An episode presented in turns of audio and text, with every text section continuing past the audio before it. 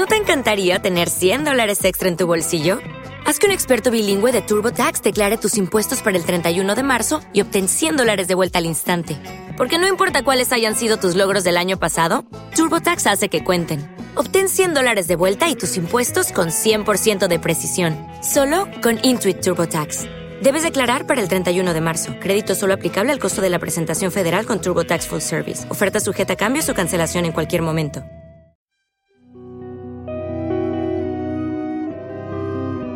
Bienvenidos amantes del saber. Esto es Radio Filos Sofía.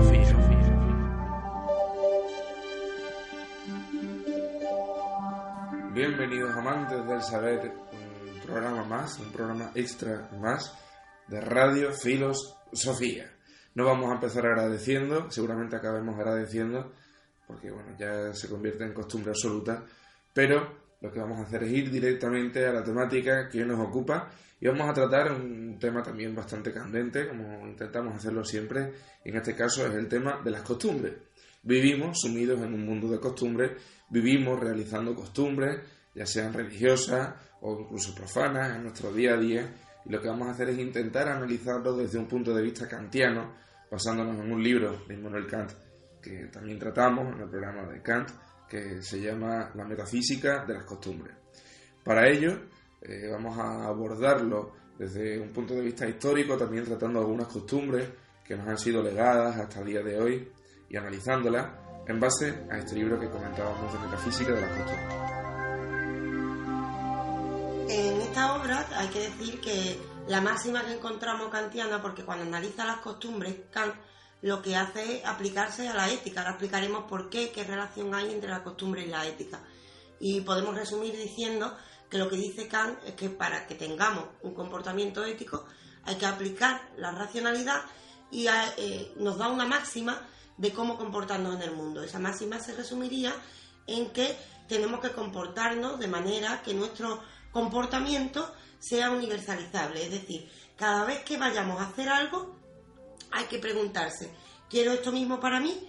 ¿Este comportamiento es universalizable? Es decir, se puede aplicar a todos los casos y sobre todo, ¿qué ocurriría si todos hiciéramos esto? Vamos a tratar hoy las costumbres y por ello mismo vamos a aplicar, después de describir esas costumbres, eh, a ver qué ocurriría al aplicar esta máxima kantiana.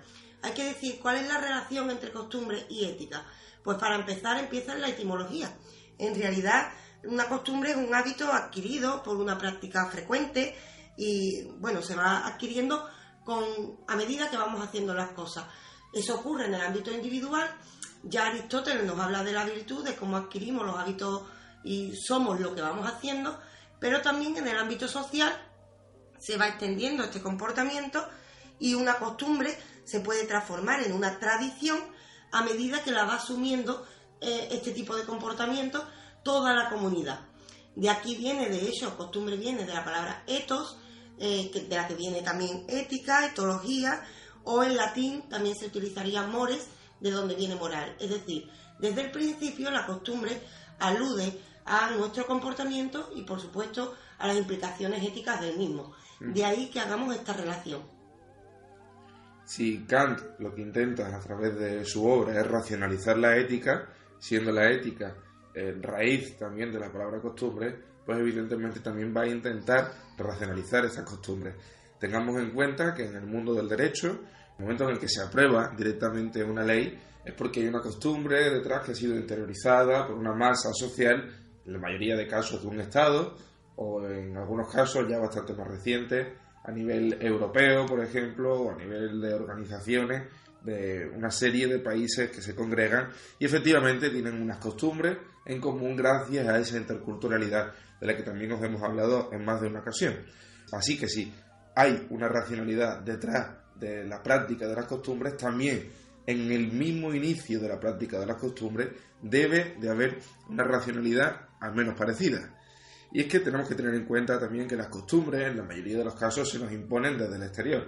Nosotros cuando nacemos no decidimos a qué costumbres queremos o no adherirnos, sino que directamente, conforme vamos cursando nuestra vida, nos vamos adhiriendo a las costumbres que nos rodean en nuestro entorno familiar, en nuestro círculo social, etcétera, etcétera. Y para entender mejor qué son exactamente los hábitos, también tenemos que irnos a la figura, por ejemplo, de Aristóteles, cuando nos hablaba de que los hábitos los adquirimos por voluntad y que nos llevan a la virtud. Esto estamos hablando de hábitos que sean positivos para nosotros mismos. Pero también encontramos hábitos que pueden ser nocivos para nosotros y que según Aristóteles nos conducirían hacia el vicio.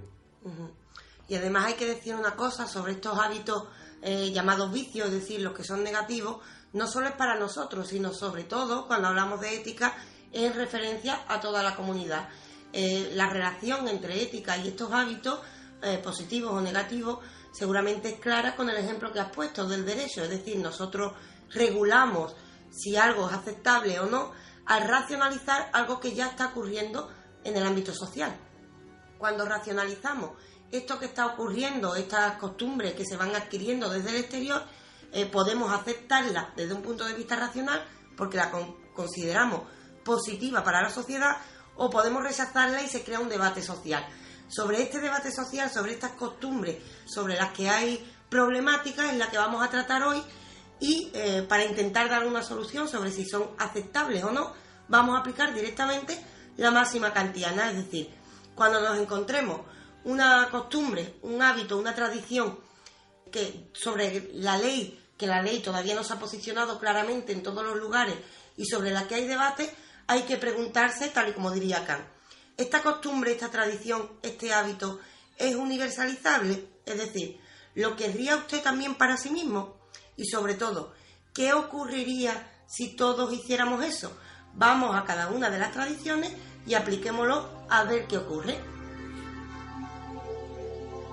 Vamos a analizar, como nos comentaba Raquel, distintas tradiciones que tenemos a día de hoy e insistimos en que lo vamos a hacer desde un punto de vista kantiano, con esa máxima de eh, universalización, no ya solo para nosotros mismos, sino también, evidentemente, para... ¿Te está gustando este episodio? Hazte fan desde el botón apoyar del podcast de Nivos. Elige tu aportación y podrás escuchar este y el resto de sus episodios extra. Además, ayudarás a su productor a seguir creando contenido con la misma pasión y dedicación.